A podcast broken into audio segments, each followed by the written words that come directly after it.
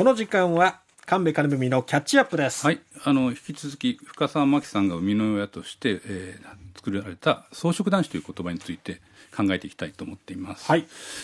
あの大学1年生から2年生の間はほぼ毎日深澤さんと一緒にいましたね、はい、グループが一緒で。あのキレキレでですね、ええ、もう言葉がですねさっさっと入ってくるんですよ。もう頭のいい人だなと思ってました、まあ、テレビでこうコメンテーターなどでよく出てるのも、まあ、当然だろうなって今、画面を見てて思う人ですね。で、えー、2006年に作ったその装飾男子という言葉はあ若い世代を肯定的に捉えたあの肉食系の親父、えー、勝ち抜いてなんぼみたいな高度経済成長みたいな、そういうタイプの親父の世代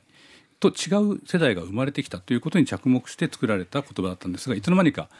マイナスの要素で、えー、語られるようになってしまって非常に戸惑ったそうです、まあ、多分それは2006年に作った後リーマンショックが2008年に来てうん、えー、大きな経済の変動があってどうして日本はだめなんだっていう中で、うん、えー、こういう経済どうしたらいいんだという時に若手の勢いが足らなさすぎるみたいな論調になっていったんじゃないかなとも思うんです。でそうやって、えー、メディアが取り上げていくたびに違う違うと深澤さんは言ってたんだそうです。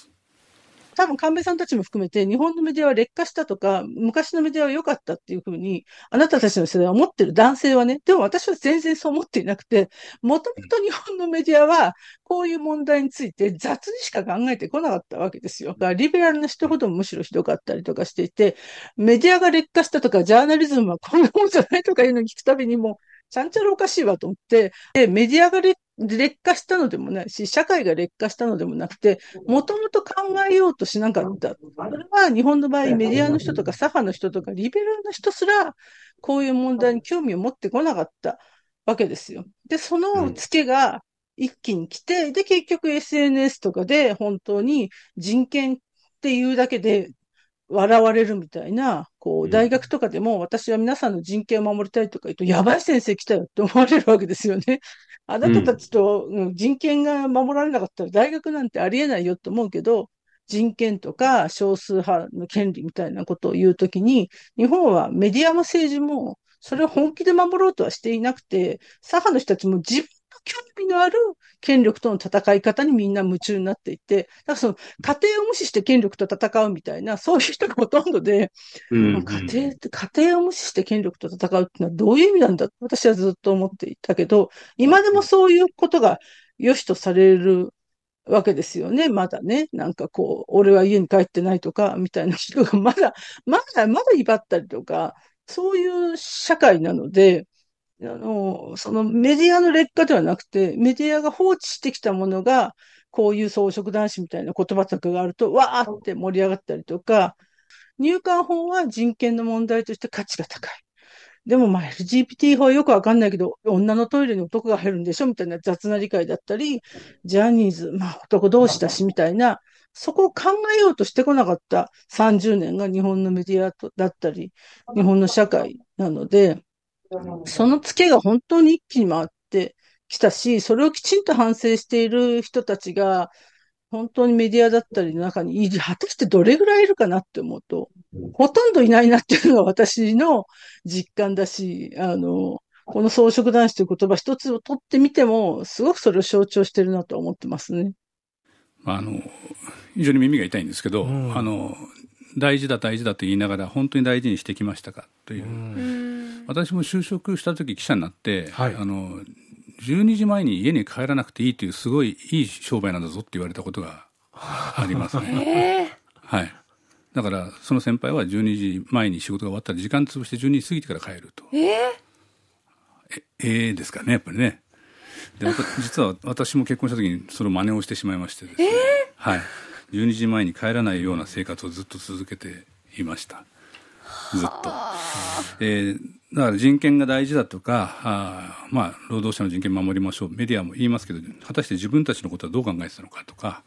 うん、言われてもしょうがないかなとそういうことをルーズにしてきたからあの、まあ、今こう SNS などでわーっと騒がれたりする社会も生まれてるし、うん。まあ、ジャニーズ男同士だしみたいな感じでちょっとルーズに来て見逃してきてたことがいっぱいあるんじゃないかというのを深澤さん言ってるわけですね。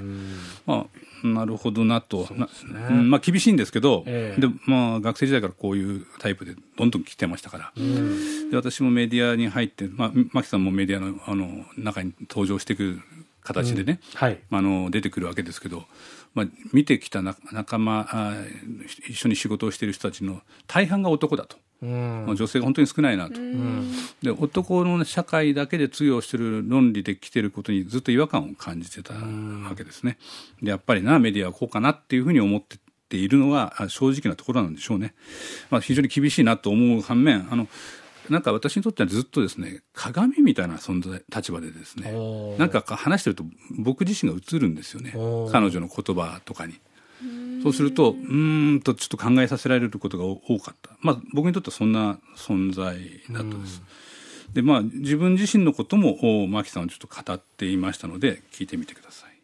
で、まあ、私自身が、こう、非常にこ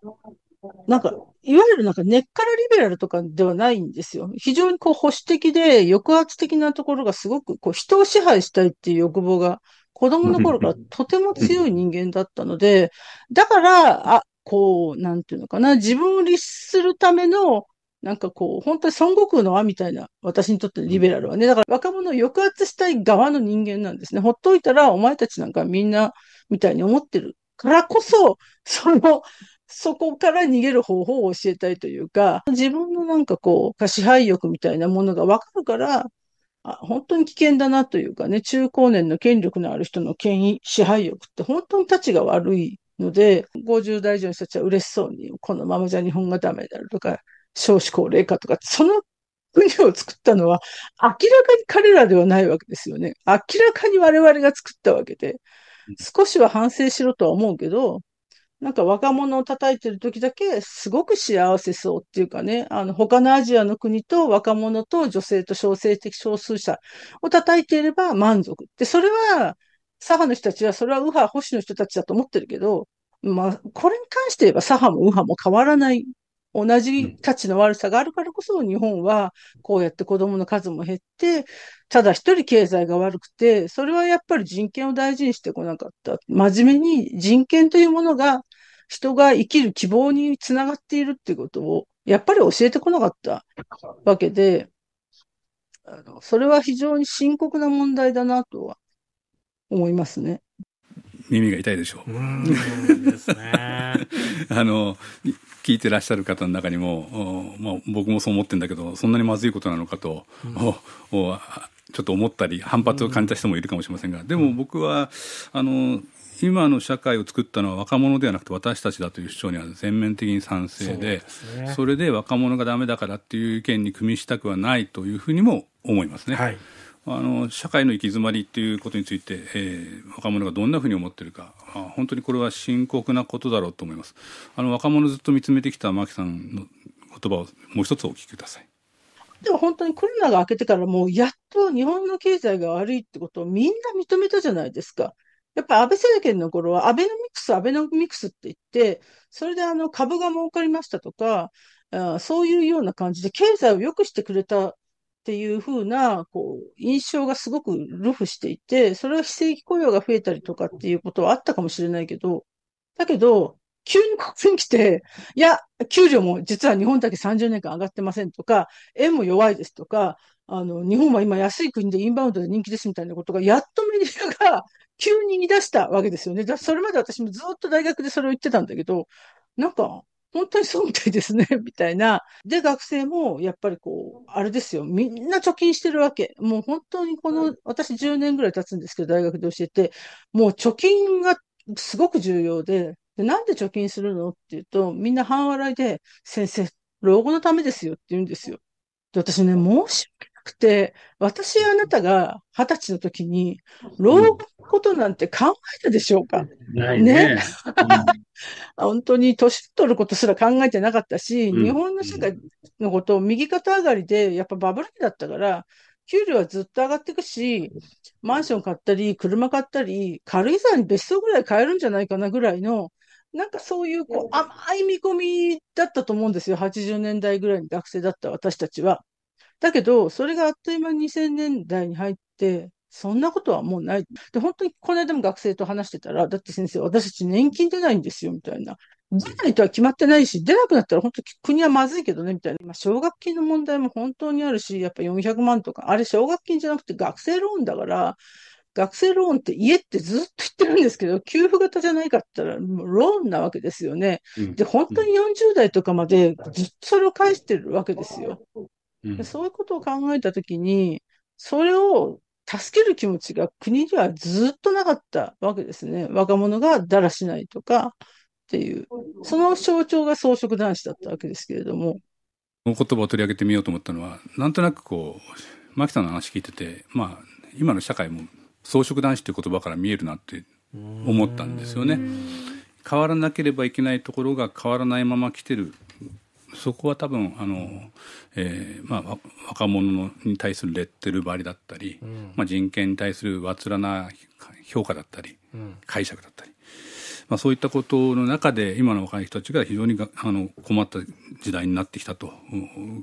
るとしたら私たちの責任なんじゃないかということを聞いてですね、うん、今日もリスナーの皆さんにご紹介しようかなと思った次第なんですけど大体まあ奨学金に、えー、金利がついて利子付きで返さなきゃいけないってこと自体もおかしいですよね。ですねまあ、初めからが社会に出た時からあ負債を抱えているわけですよね。えー、で返済40年40歳ぐらいまで以上までかかってですね、えー、僕も一時返してましたけどやっぱ大変だなと思ってました。たまたまこの前の NHK の日曜討論で、大学院生の女性がですね、えー、話してるのがちょっとネットで話題になってたんですけど、ええ、少子化対策は全然異次元じゃありませんよと政治家に、うん、あの反論していました、うん、えー、奨学金のことを挙げてですね、まあ、子供を産むなんて考えられないし、うん、社会保障はまず財源をどうするかっていつも聞かれるけれども防衛費増額で財源は初めに議論されませんでしたよねと、最初からね、あの増額するんだと。優先順位が違うんじゃないかという指摘をして、かなり話題になっていました。うん、まあ、このあたりが若い世代の本音かなと、私も思いましたね。牧さんのことを聞いてちょっと考えたことを今日お伝えしたいと思いました。神戸金耳のキャッチアップでした。